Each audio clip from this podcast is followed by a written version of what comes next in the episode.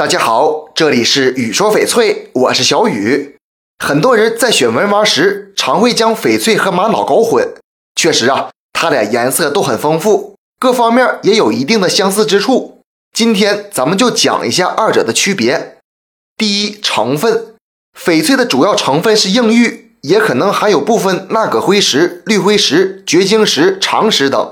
玛瑙则属于玉髓类矿物，常混有蛋白质和隐晶质石英的纹带状矿体。翡翠硬度在六点五到七点五之间，玛瑙在六点五到七之间。第二，颜色，翡翠的颜色很多，黄、绿、红、紫、白、黑等等。绿翡翠价格是最高的，当然了，绿色也分很多种，浅绿就不如翠绿。玛瑙的颜色同样不少，绿、红、黄、褐、白都有。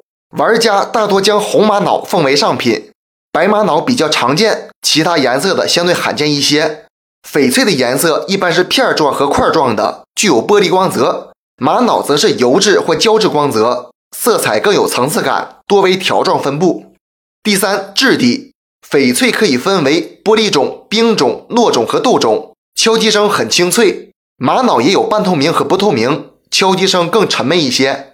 第四，产地，翡翠和玛瑙的产地并不算少，目前高品质翡翠基本都在缅甸。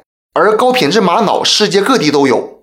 第五，价值，翡翠比玛瑙更水灵、通透，产量更小，加上我们国内不出产翡翠，因此啊，翡翠的价值比玛瑙高很多。